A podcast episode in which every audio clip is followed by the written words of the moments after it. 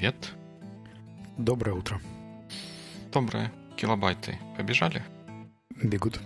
Бегут. Хорошо. Значит, у нас 100... Чего написано? 195 когда у нас на самом деле 196 выпуск подкаста «Боевикли» с его ведущими Вячеславом Рудницким.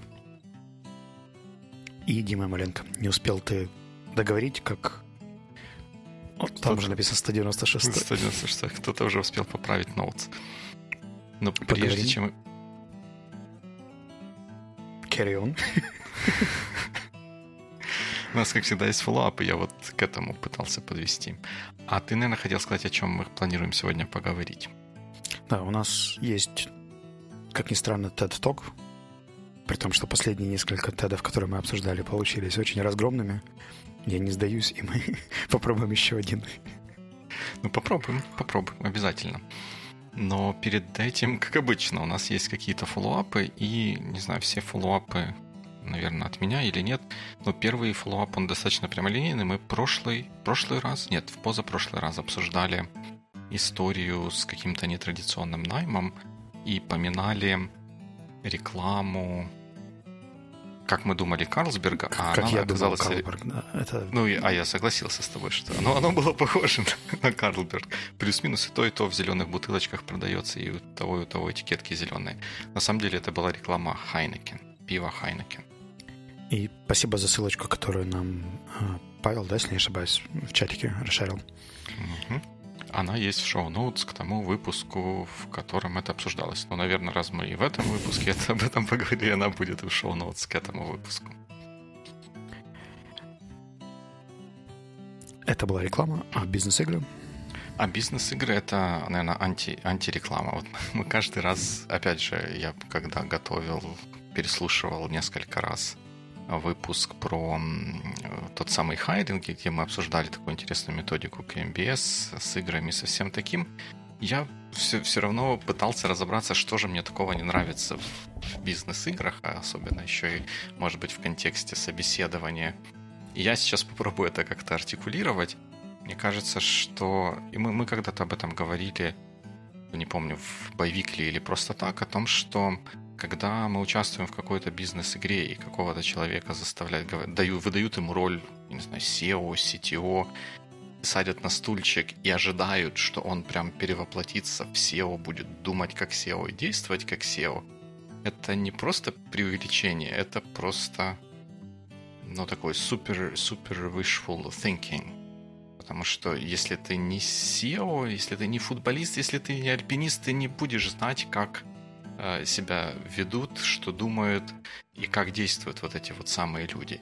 И вот такое участие в бизнес-игре, оно превращается в какие-то плохие курсы актерского мастерства, насколько ты смог перевоплотиться и, и убедить остальных, что ты делаешь что-то, как люди на этих позициях. А мне кажется, что это, ну, вот как-то, вот что-то, что-то тут не то. Мы с тобой это обсуждали на примере кейс-стади и ролл-плейс в тренингах, если не ошибаюсь в одном Вероятно. из предыдущих выпусков. И я помню твой концерн про низкость. А, мне кажется, что я в целом с тобой согласен, что когда мы делаем какую-то симуляцию или ролевую игру, она не может считаться абсолютно адекватной э, к реалиям, да, потому что mm-hmm. сложно представить контекст, дать нужный уровень деталей и так далее. Но, э, например, в той игре, которую делали ребята из KMBS, вообще не было ролей. То есть вы были с собой и вам нужно было просто сделать задание. Uh-huh. И ты не был ни CEO, ни CTO, ни инженером, ни, ни кем бы то ни было еще, ты был Димой, и вот ты uh-huh. попал в компанию, где тебе нужно решить проблему А. И там весь фокус был только на проблеме, а не кто... То есть кто, кто бы хотел, тот бы на себя такую функцию в команде брал. Ну окей, может быть, может быть где-то, где-то, ну как в, в любом деле можно перегнуть палку, а можно найти какой-то баланс, золотую середину. Я совершенно с этим согласен. То есть, что мне понравилось в э, игре КМБС, то, что они не делали персонализацию. Там была задача там, серии «Соберите 15 бумажных самолетиков». И там, к следующей итерации «Соберите 20 бумажных самолетиков». Им скорее был интересен, как мы организуем процесс, и после каждого раунда был определенный флоп с вопросами, обсуждениями. Там, а что вы об этом думаете? Там, как вам такое решение? А, это тоже far from perfect, но учитывая, что это могло бы быть, там, условно говоря, 15 отдельных часовых собеседований, то я думаю, что это было интересно. Ну, по крайней мере, мне сама игра понравилась. А в какой-то момент, когда я об этом думал, меня пронзило осознание того, что вот то, что та динамика, которая происходит, вот в, особенно в случае найма, когда людей забрасывают какую-то обстановку, потом за ними наблюдают, чтобы сделать какие-то выводы о том, как они себя поведут, какими качествами они обладают. Это немного похоже на то, как работает эм, контекстная реклама, да, ведь там, там, где мы ругаем Facebook и какие-то еще компании за то, что они по каким-то сигналам пытаются, не прямым сигналам, мы не говорим им, что нам нравится зеленое, да, они каким-то способом на основе нашего поведения вычисляют, что нам нравится зеленое, и потом нам это зеленое начинают показывать. И когда вот кто-то такой вот организатор игры, который выбирает из пула кандидатов того, кому предложить пройти на следующий этап, ну, получается то же самое. Мы, мы ну, похожие. Разве нет? Ну, скажи, а собеседования качественно отличаются как-то? Там такая же история. Тебе дают задачу, и потому как ты не отвечаешь, кто-то додумывает, обладаешь ли ты нужным свойством или нет. Да, я... Ну, да, выходит, что и тут тоже так получается. Ну, просто история в том, что в игре у человека есть э, чуть меньше а, это вот концепт, который, например, закладывали в цветовом тесте Люшера. Я, мне не очень нравится сам тест и рационал за ним, но сама идея была в том, что когда ты выбираешь какие-то истории, цвета, звуки, ведешь себя как-то не до конца понимая, как это может быть интерпретировано, у тебя больше уровень искренности. Потому что ты можешь как бы врать не только работодателю, но иногда и себе по некоторым вопросам. И как показывает практика, люди, которые ну, например, играя в футбол, да, uh-huh. проявляют себя где-то с какой-то степенью активности, то, возможно, в стрессовой ситуации они с ненулевой вероятностью поступят похожим образом. По крайней мере, я по себе могу заметить, что, там, например, в кризисные моменты моя интровертивность, она обычно обостряется. И это показывает и все игры, и практически любые тесты, на которые я наталкивался.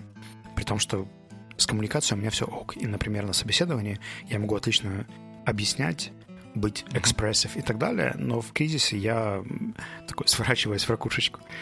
И эта игра была для меня таким же инсайтом, что в момент, когда там был какой-то очень кризисный момент, я видел отличное решение, и у меня ушло два хода, прежде чем я набрался экстравертивности, чтобы к этому решению подвести группу.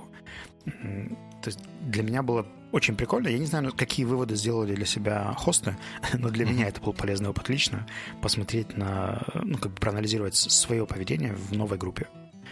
Mm-hmm. Так что бенефит точно получен. Интересно. Ну вот, вот такое, такое наблюдение. И говоря про полезные опыты, как ты знаешь, я больше всех переслушиваю наши выпуски, и некоторые моменты из наших разговоров даже на меня оказывают влияние больше, чем какие-то другие моменты. И если помнишь, когда мы разговаривали, обсуждали книгу Стева, с, я уже не помню, Стива, Стена, Бринкмана а, про конец эпохи self-help, там был такой момент, когда я апеллировал к тому, что он говорил, что инновация это плохо, что нам нужно закуклиться, законсервироваться. Я там приводил пример про то, что нужно исследовать новые медицинские препараты, спасать жизни и все такое. И в этот, э, вот когда я вот так вот пафосно это об этом разглагольствовал, ты так очень спокойно и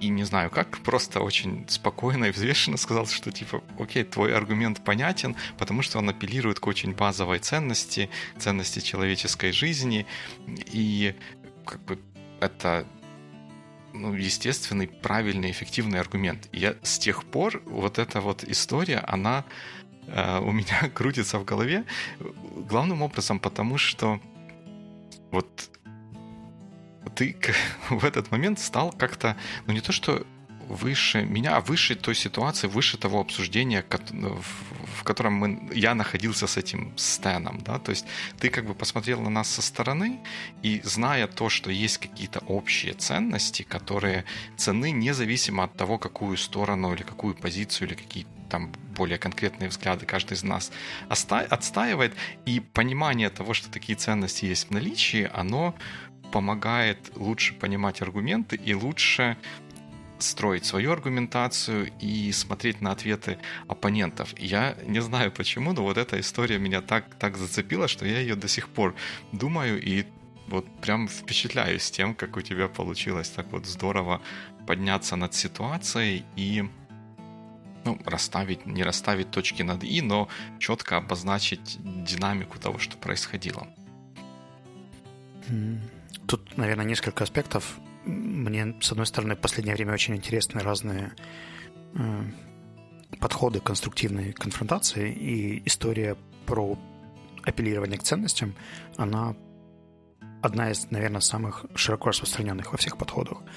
Ну и плюс дебатная история, потому что практически всегда, когда я анализирую э, дебатный аргумент, я всегда стараюсь просмотреть, к чему он ведет, то есть какой корневой э, потребность или бенефит ты защищаешь этим, когда говоришь про инновационность, про защиту жизни и так далее. То есть как бы what for. И когда видно это what for, можно уже обсуждать методы более спокойно. Серии там, да, мы все хотим, чтобы люди жили долго и счастливо. Mm-hmm. Давайте пообсуждаем, как туда прийти. Это подводит нас к теме сегодняшней дискуссии, в которой мы поговорим об этом TED-толке, который ты мне как-то прислал, в котором э, Джулия Тхар рассказывает о том, как соглашаться продуктивно и находить общий язык с людьми. Не соглашаться. Не соглашаться, извините, да. да. То есть вот у нас сразу же происходит несогласие по поводу того, о чем. Я бы назвал это уточнением. Окей, так и запишем чтобы не делать follow-up в следующий раз и не рассказывать, что на самом-то деле он назывался «Не соглашаться». Ну, видишь, ага. так у нас уже был элемент контента на следующий раз, а ты его так взял и зарубил. Блин. А, мы можем в следующий раз тогда поговорить о том, а, какое у меня ощущение, когда я предлагаю тебе посмотреть TED Talk, потому что практически все предыдущие кейсы заканчивались разгромной критикой, и я прям в ну, предвкушении видишь, того... После разговора о Стэна Бринкмана, о Стэне Бринкмане я возвысился над собой и теперь спокойно отношусь и готов быть переубежден. Давай начнем с того, а что тебя в нем так заинтересовало, что ты перенес его к нам в обсуждение. Я не помню, говорил я тебе в выпусках или просто когда-то вне выпусков, но я в последнее время смотрю э, практически весь контент э, типа TED-роликов, видеокурсов на большом экране, э, проекция на стену с хорошим звуком, uh-huh. и они оказывают на меня какой-то другой эффект. Вот когда я, наверное, последний, за последний год не встречал ни одного нового TED-видео, которое бы меня вдохновило. А, это было одно из первых, которое я посмотрел на мониторе и пытался различить, как бы это просто изменение подачи за счет того, что появились интонации, я больше вижу картинку, или смысловой э, энтузиазм. Я отложил его на пару дней, вернулся к нему еще раз и понял, что мне нравится целый ряд идей. Они не все идеальные, с которыми бы я согласился, но, условно говоря, это то, что мне захотелось бы расширить э, широкой uh-huh. аудитории и послушать, кто что хочет сказать по этому поводу, потому что целый ряд идей там достаточно интересно, мне кажется. Ну, давай попробуем с ними разобраться, потому что у меня по поводу этого только такие несколько mixed feelings. Там есть что-то, что мне понравилось, есть что-то, что, что не очень. Давай попробуем разобраться, что же это такое. Можем пойти point by point. Я смотрю, что у тебя уже есть три пункта в notes, у меня тоже несколько. Ну, это я эти три пункта выписал в качестве такого конспекта того, что я как-то для себя вынес из того, что Джулия угу. пыталась нам, как слушателям, вложить. Я не знаю, насколько они соответствуют тем поинтам, которые ты написал. Давай тогда попробуем начать с моего вопрошающего угу. поинта. Давай. Джулия начинает в качестве актуальности э, свой TED Talk. И здесь, кстати, те, кто не смотрел ее ток, наверное, могут остановить наш подкаст и посмотреть в ноутс по ссылке это 12-минутное видео. Причем мне кажется, что достаточно будет хотя бы первых 7 минут, потому что дальше идет какое-то количество повторений, но основна, основной месседж практически после половины уже очевиден и понятен. И потом можете вернуться к нам на наш YouTube-канал. Ну, обязательно возвращайтесь, да. Хотя можно еще полистать дискашн секцию, там тоже очень странные комментарии. Anyways, актуальность проблемы Джулия ставит следующим образом. Она утверждает, что на сегодняшний день а, public discourse is broken, то есть что дискуссия в публичной плоскости является какой-то разбалансированной, неэффективной, а, манипулятивной и практически невозможно согласиться. Да? Там очень много политического окраса, каких-то шоковых историй и так далее. Не кажется ли тебе, что она сгущает краски на старте? Ну, наверное, да, потому что для меня, как для инженера, когда что-то поломано, это означает, что у нас есть что-то, что не выполняет свою функцию. А для того, чтобы понять, что оно не выполняет свою функцию, надо сначала понять, в чем эта функция была, и потом уже рассуждать, эта функция выполняется или нет, поломана или не поломана. И когда мы говорим о public discourse, ну, я не знаю. Это там, наверное, можно согласиться с тем, что там, Джулии это не нравится, может, мне это не нравится, может быть, даже тебе это не нравится. Но поломано это или нет, кто его знает. Ну, даже если отбросить э, формулировку, да, то сам факт того, что она апеллирует к истории, что публичные обсуждения сейчас, в, в том числе в США, являются как минимум разбалансированными или не приводящими к какому-то консенсусу, согласию, договоренности, убежденности и так далее, а скорее приводят к большему разобщению, минимизации активного слушания mm-hmm. и неготовности mm-hmm. людей принимать какие-то идеи, которые приходят там из непроверенных источников, либо людей, которые там из другой политической силы и так далее. Mm-hmm.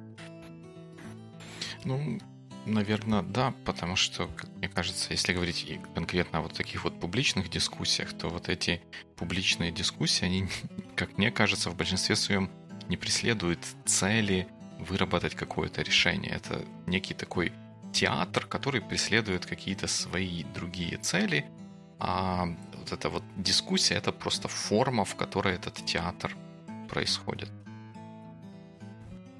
Говоря о театральных форматах, я могу посоветовать подкаст Intelligence Squared US как достаточно забавный формат как раз public discourse, где используются дебаты как формат.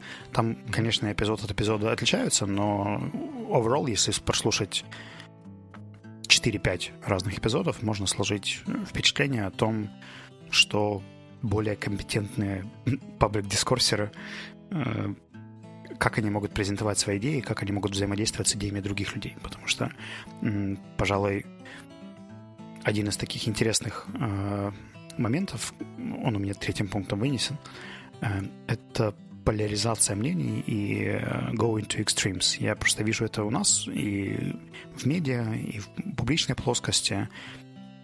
То есть для того, чтобы убедить людей, люди стараются иногда пушить. Ну, собственно, что далеко ходить? У нас с тобой так часто бывает.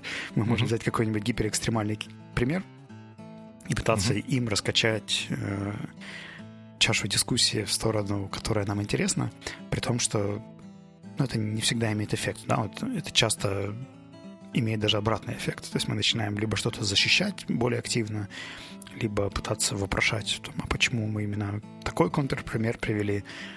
В общем, как-то это противоречит как раз той истории, про которую ты рассказывал на старте, про shared reality и умение подняться над э, угу. отличиями, чтобы сначала наметить какие-то э, общие аспекты, а потом уже двигаться вперед. Вот, если честно, вот этот тот, тот момент, вот это вот не риторика, не знаю, как и идея вокруг убеждения, это то, что мне больше всего не понравилось, меньше всего со мной срезонировало в этом всей, в этом всем TED-токе, ну и, и вообще вот в этой вот идее про то, что там, диспуты, дискуссии, дебаты, в том, что их главная цель — это убедить противоположную или просто любую какую-то сторону в чем-то. Я всегда смотрю, и, и пока что я, несмотря на мою некоторую открытость к тому, чтобы быть переубежденным в этом вопросе, я все же смотрю на вот это вот убеждение, на дебаты, как на инструмент, не как на цель. Убеждение не цель, а убеждение как инструмент для того, чтобы э, достичь какой-то большей цели, какой-то более а широкой. Почему цели. тебе кажется, что Джулия это видит как самоцель? Ну, в нескольких моментах она говорила о том, что вот мы вот как эффективнее убеждать людей в чем-то, как быть открытым к убеждению. И вот, вот такие моменты. Я конкретно не вспомню сейчас, но вот как-то вот у меня отложилось в сознании, что конвой проходило то... Может быть, я тут спустил краски для себя и как-то так больше среагировал на этот момент. Но вот у меня создалось такое впечатление, что вот эту эм, историю и все инструменты, о которых она говорила, она говорила с точки зрения того, что мы не можем друг друга слышать, и поэтому мы не можем друг друга убеждать в чем-то.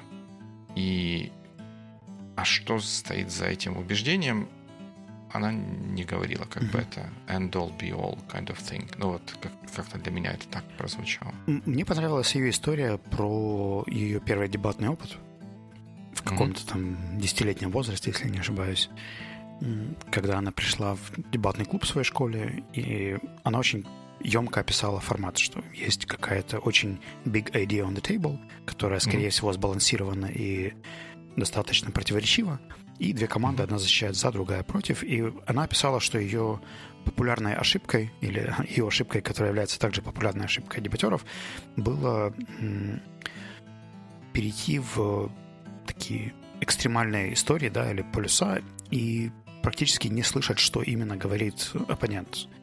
То есть можно пообсуждать самого оппонента, можно повозмущаться о том, как он не понимает меня, и целый ряд таких эмоциональных триггеров – и из того, что я вижу на сегодняшний день в публичной плоскости этих проявлений довольно много. Я недавно был на пиар-батле, где достаточно именитые пиарщики обсуждали, э, нужен ли разный скилл-сет для пиарщика, который работает в B2B и B2C. Было две команды, они вот реально пытались сделать дебаты.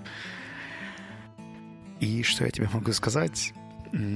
Этот дискурс реально перешел в такой очень персонализированный эмоциональный э, обмен какими-то несвязанными историями, которые, по сути... Ну, то есть там было видно, что люди друг друга не слышат. И я когда общался с одним из э, спикеров после этого, он говорит, это очень забавный эффект, потому что когда они собирались на репетицию, получился очень крутой дискашн.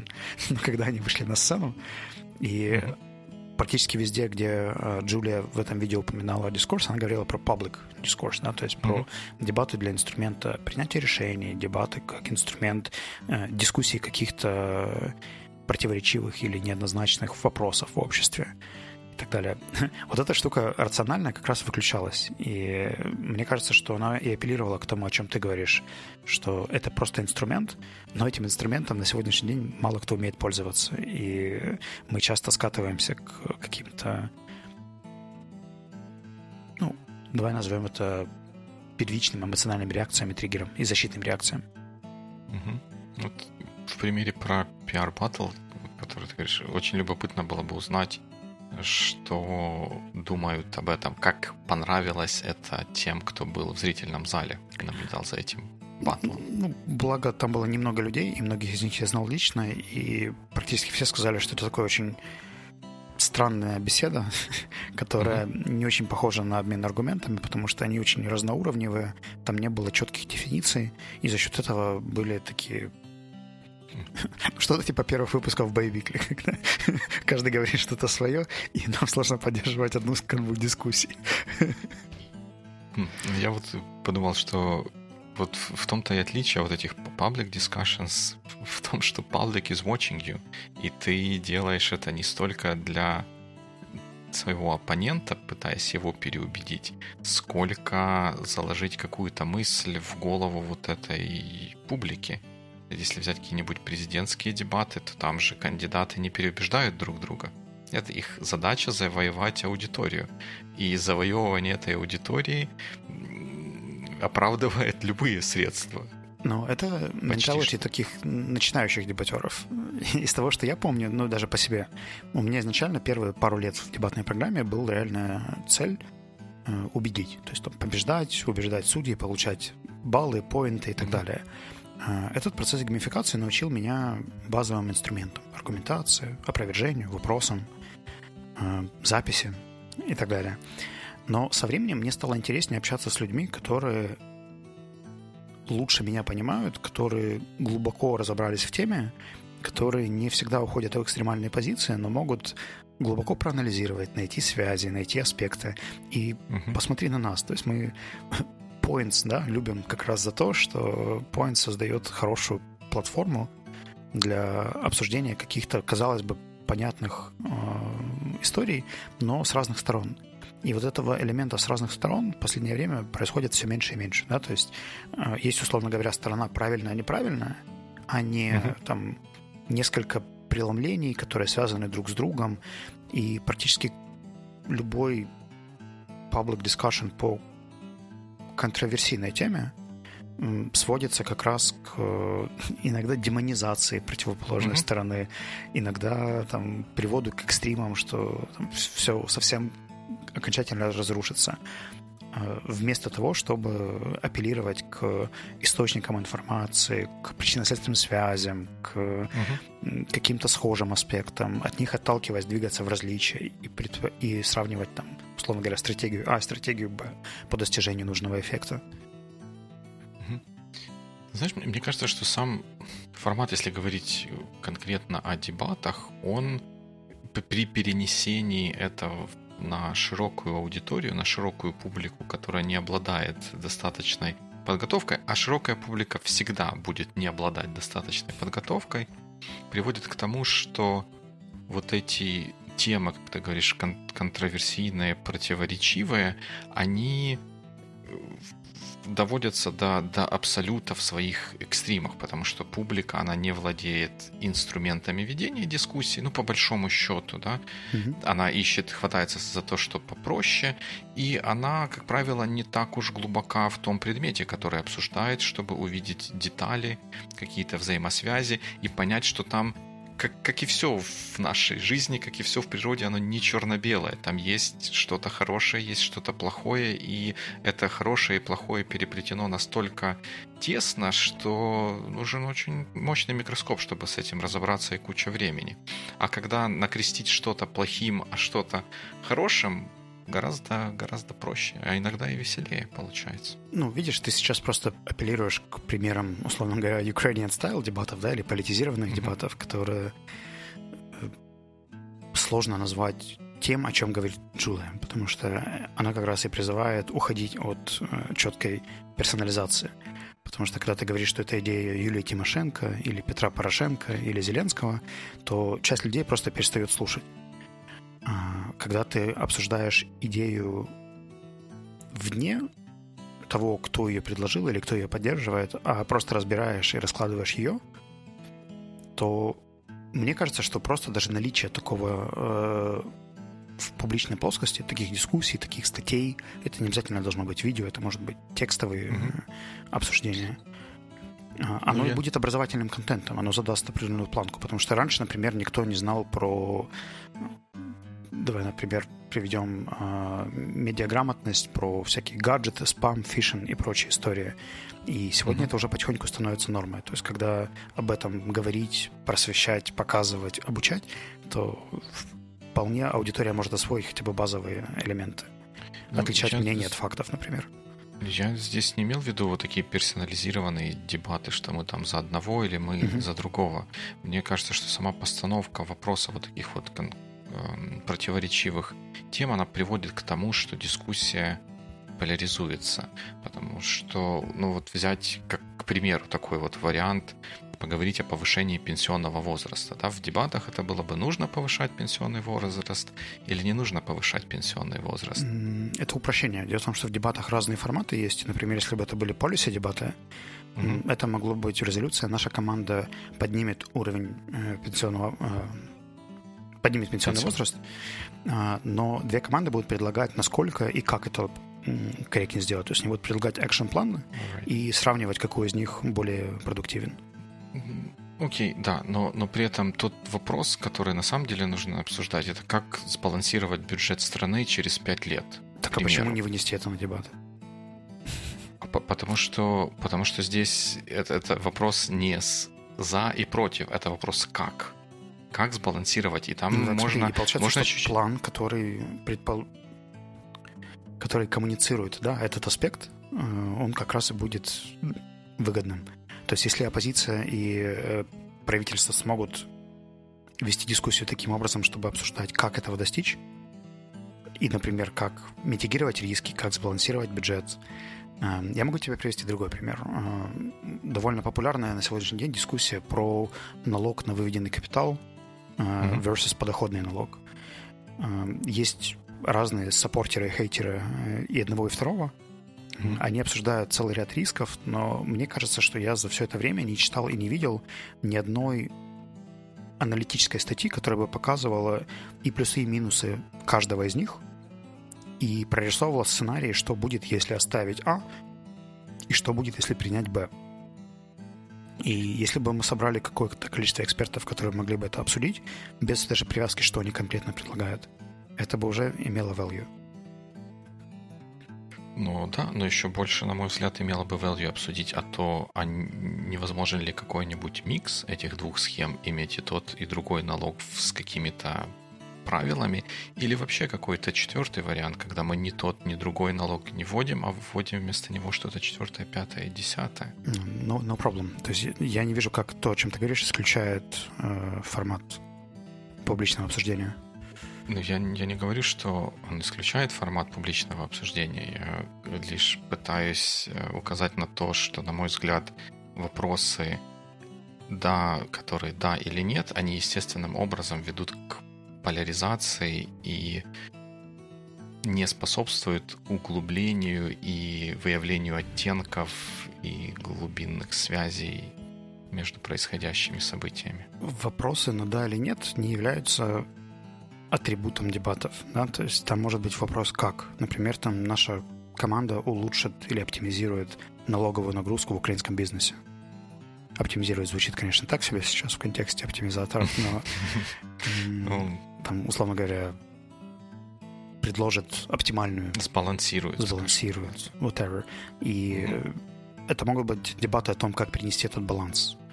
То есть формулировка не всегда за против. Просто, видимо, у тебя уже сформировался какой-то Возможно. layout да, Я... по тем темам, которые ты видел.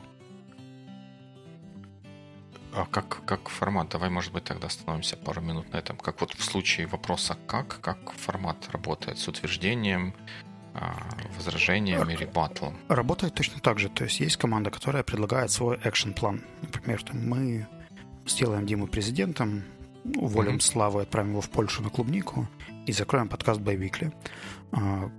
Команда оппозиция э, может посмотреть на этот план, предложить, указать на слабые места, попросить оппонентов их уточнить или среагировать и предложить контрплан. Типа, не-не-не, давайте мы Славу сделаем президентом, а Дима поедет на концерн Volvo, он же инженер, будет собирать Volvo в скандинавских странах.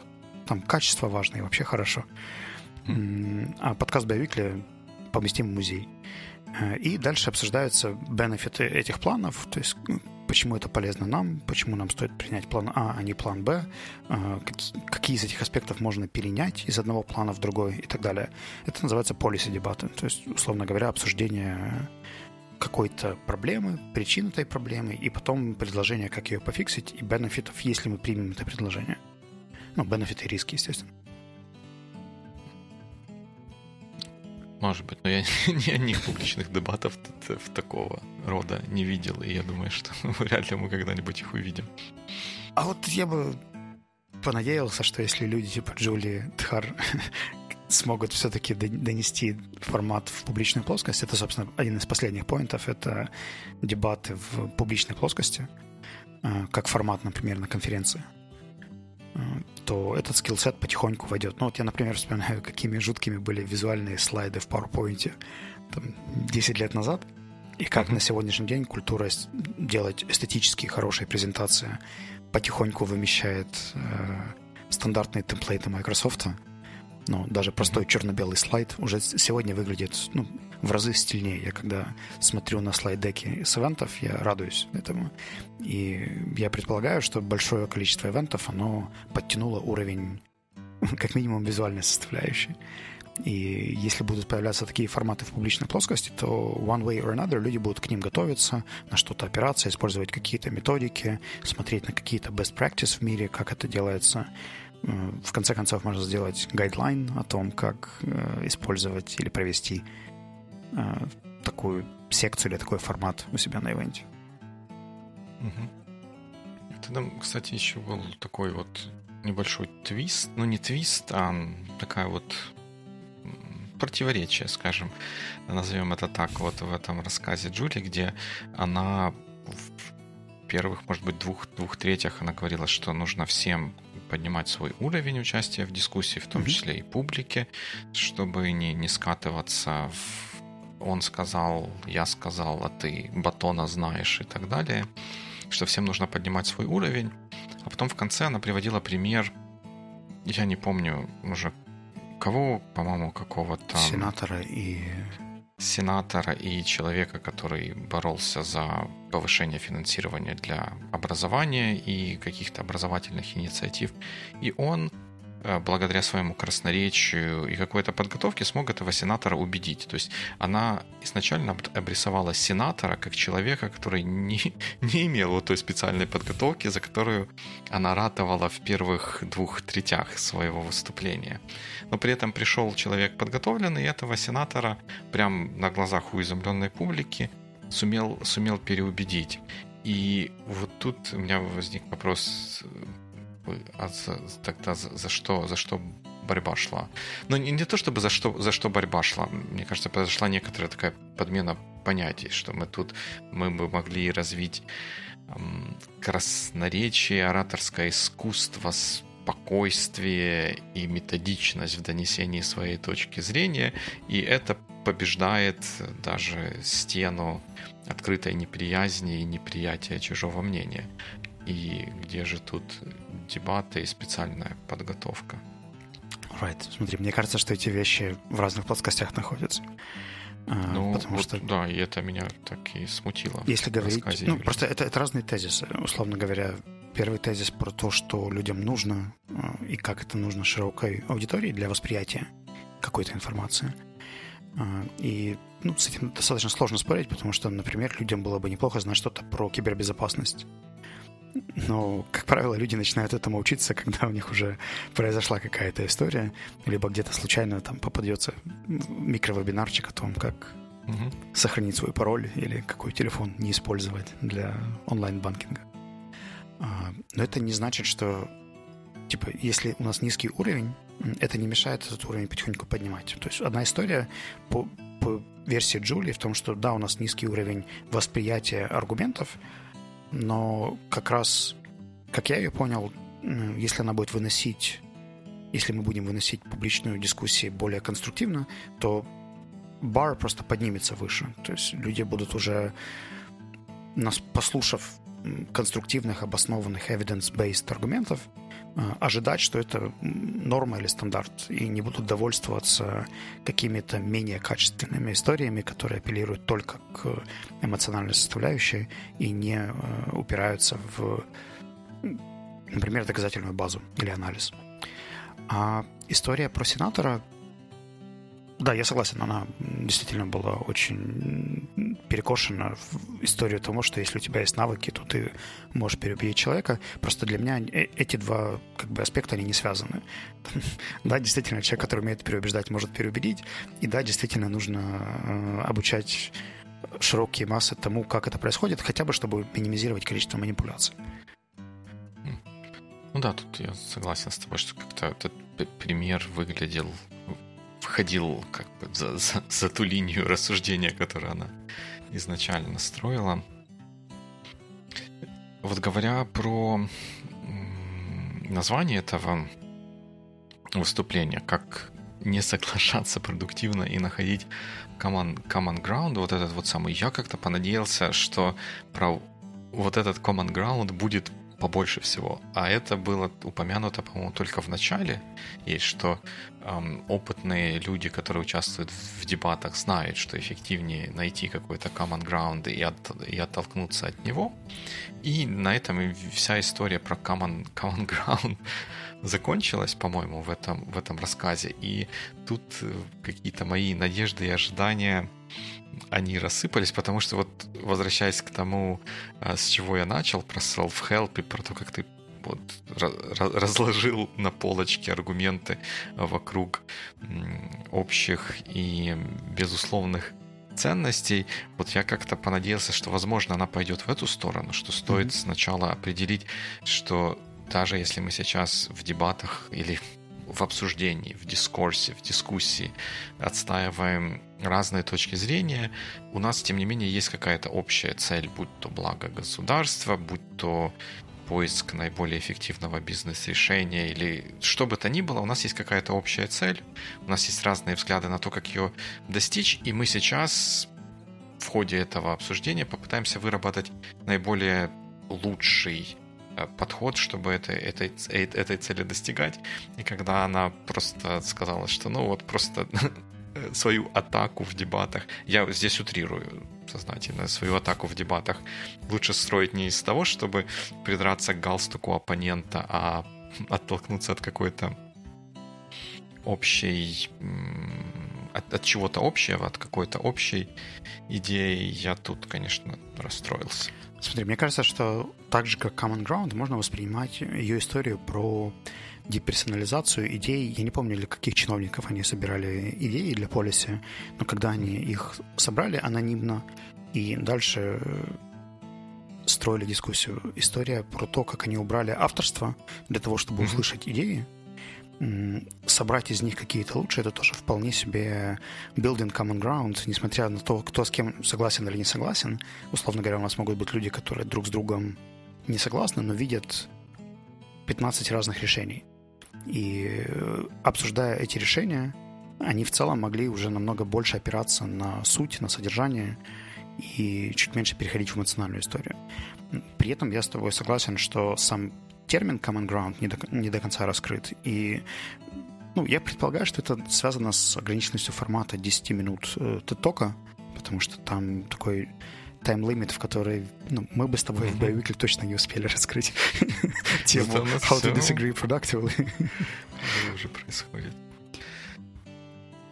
Да, да, есть такое. Ну вот, вот это тоже пример. С, сначала с анонимным забрасыванием идей, потом каким-то анонимным осмыслением ее и последующим обсуждением.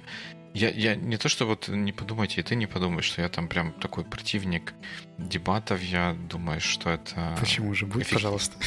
Эффективный инструмент для решения определенных целей, но при этом я также думаю, что он инструмент не для всего, чего, к чему только можно было бы попытаться его приложить. И вот эта история с анонимным собиранием каких-то идей и потом анонимных ее а, анонимным обсуждением этих идей она, ну не то, что не противоречит, а, а зачем там дебаты? Вот есть друг, другой формат, как это можно делать, когда можно приходить к результату. Зачем к этому приплетать дебаты. Я не думаю, что она переплетала к этому дебату. Это был конкретный point про конкретный пример того, как помогает услышать идею, э, когда ее презентует человек нейтральный. И я думаю, что это вне контекста дебатов или еще чего-то. Условно говоря, если есть какой-то медиатор или фасилитатор, который собрал идеи с твоей команды и выложил их все на доске, то шансов, что его услышат с его нейтральным представлением идей, чуть больше, чем все наши напряжения, закостенелости и триггеры друг на друга. То есть, когда у нас уже есть settled uh-huh. понимание, что я там с Димой по этим вопросам согласен. Ну, вот, например, моя история про TED Talks, да, то есть я уже тебе его отправлял с э, изначальным таким кринж, что ты можешь выступить скептически по содержанию, по формату и так далее. Хотя у тебя было очень много хороших конструктивных замечаний, правильных вопросов и так далее. Uh-huh. И вот этот элемент э, ожиданий да, от реакции, от идей э, какого-то человека, с которым мы знакомы, э, он является фильтром или вносит... Ну, короче, он может зарубить хорошую, интересную идею, просто если она сказана не тем тоном или не тем человеком, при этом сама идея хуже не становится. И я не вижу здесь связи с дебатами, я вижу это просто как отдельный очень valuable point, что в целом было бы здорово, если бы дебаты могли проводить, даже не дебаты, а давай так, э, если бы была новая функция такого аналитика, который бы собирал аргументы за и против и мог презентовать э, overall, что смотрите, вот в этой теме есть там пять основных э, аргументов за, четыре основных аргумента против. Value у них там определяйте сами, но в целом выглядит вот так, по мнению N количества экспертов. Интересно, такая интересная тема. Особенно, ну, вот если говорить про public discourse, да, то там, наверное, это как-то можно реализовать. А вот пока ты говорил, пытался примерить это на какой-то бизнес-контекст, где нам нужно обсудить какие-то идеи и выработать какой-то план движения к чему-то.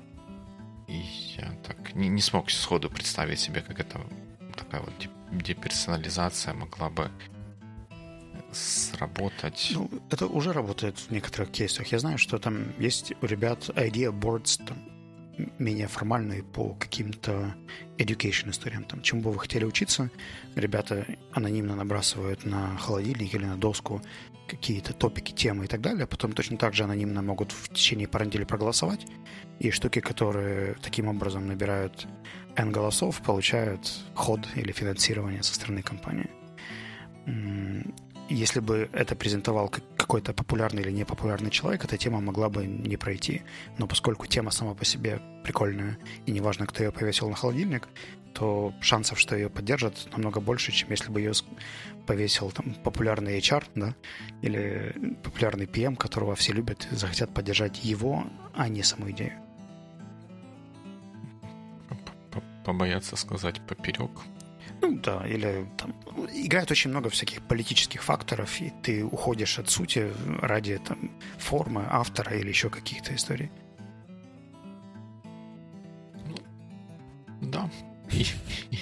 И нет. И да, и нет, это отличная summary. да. Ну, почти, почти как, почти как it, it depends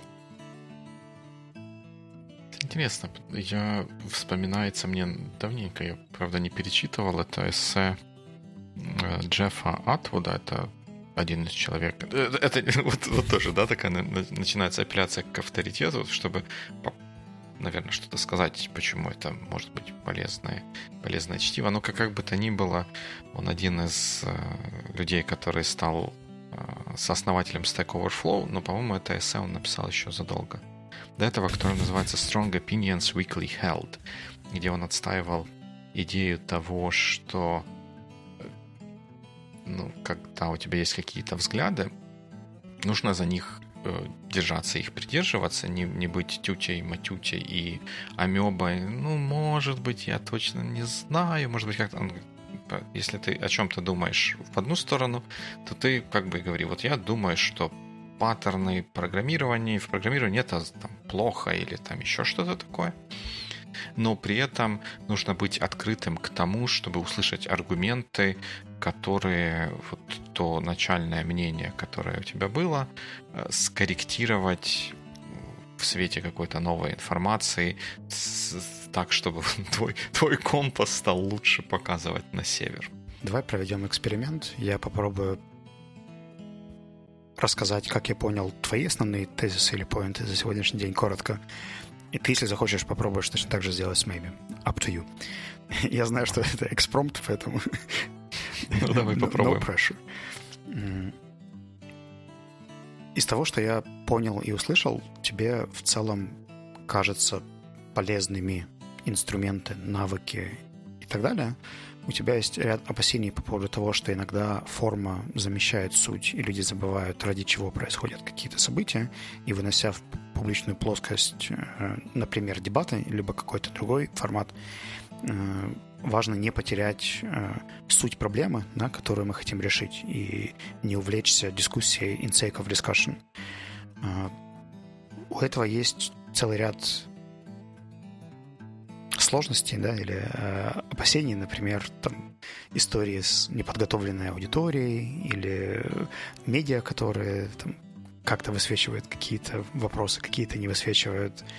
Э, но overall э, было бы интересно, если бы дискуссий было больше, хороших, правильных, глубоких, которые бы уходили вглубь, а не оставались на уровне «я за, ты против», скорее mm-hmm. обсуждали механику процесса, подводные камни и взаимосвязи. И отсылаясь к самой Джулии, да, если бы она тоже фокусировалась скорее на том, ради чего да, это все нужно делать, mm-hmm. и чуть меньше говорила о том, как это было в каких-то отдельных конкретных случаях или кейсах, то это, наверное, больше бы помогло создать common ground между тобой и ней. Да, ну, выглядит или звучит как fair, fair summary. Вот отличный инструмент для того, чтобы find the common ground.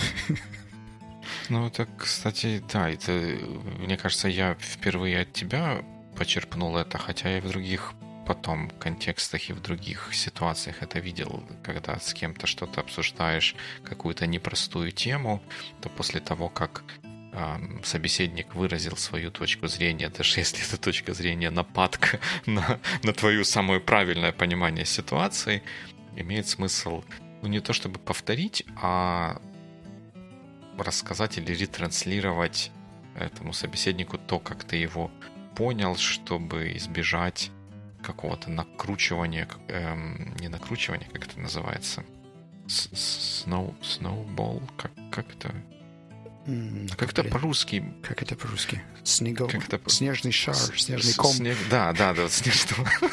Избежать эффекта снежного кома, когда одно недопонимание цепляется на другое, и дискуссия уходит куда-то прям в пропасть, вместо того, чтобы двигаться хоть в каком-то контролируемом полезном направлении. Слушай, еще пару таких выпусков можем создать плейлист про дебаты, потому что у нас уже и модели аргументации мы обсуждали, и к дебатам возвращались несколько раз. Ну, потому что это, видишь, выходит э, важная тема, раз на TED, на, в TED, в самом TED об этом, об этом говорят, и, ну, ну, правда, да, мы часто не слышим друг, друг друга. Другое дело, что есть вопрос в том, ну, не то чтобы насколько это плохо, что мы не слышим друг друга. Просто, может быть, мы не слышим друг друга, но это ни на что и не влияет. Даже если бы мы услышали, ничего бы не поменялось. Но это У меня это самый вопрос. главный вопрос, с которым я ухожу, и, возможно, кто-то из наших слушателей захочет этим поделиться в чатике, это тезис про being genuinely open to persuasion. Потому что с точки зрения многих research ей, которые я читал за последнее время, э, люди очень переоценивают свою открытость к тому, чтобы их переубедили, и играет такое количество факторов, как tribal psychology, как uh, cognitive biases и так далее, которые uh-huh. очень сильно нам мешают быстро и эффективно быть flexible в убеждении, да, причем просто как слушатель, даже не как активный участник этой дискуссии. Мне, с одной стороны, хотелось бы верить в то, что говорит Джулия про то, что ты можешь себя подготовить, да, или размять свой ум для того, чтобы быть более гибким к переубеждению или к аргументам. И это вызывает у меня очень много сомнений, потому что практически 90% э, э, статей, которые я читал, указывают на то, что мы это очень слабо контролируем, и способов на это повлиять крайне мало, поскольку это зашито в такую hardware, да, даже не software э, нашего организма. Поэтому вот эта вот история про то, можно ли подготовиться или разм... размягчить свою степень убеждаемости, мне реально очень интересно. Угу.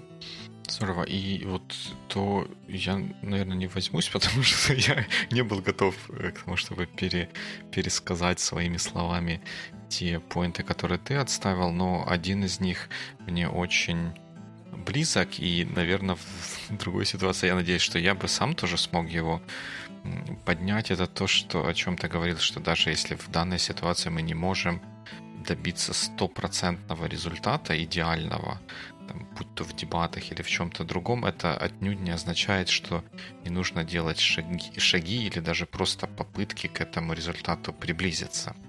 И то, что мы не можем сейчас вести цивилизованный э, дискурс, потому что у нас публика плохая, Facebook плохой, Twitter плохой, там хейтеры или еще что-то, это отнюдь не означает, что нам не нужно предпринимать попытки, чтобы навести порядок в датском королевстве и там начинать или с себя, или еще с чего-нибудь, но пытаться, пытаться нужно, особенно если мы верим, что это важно и это поможет в будущем не только нам, но и окружающим.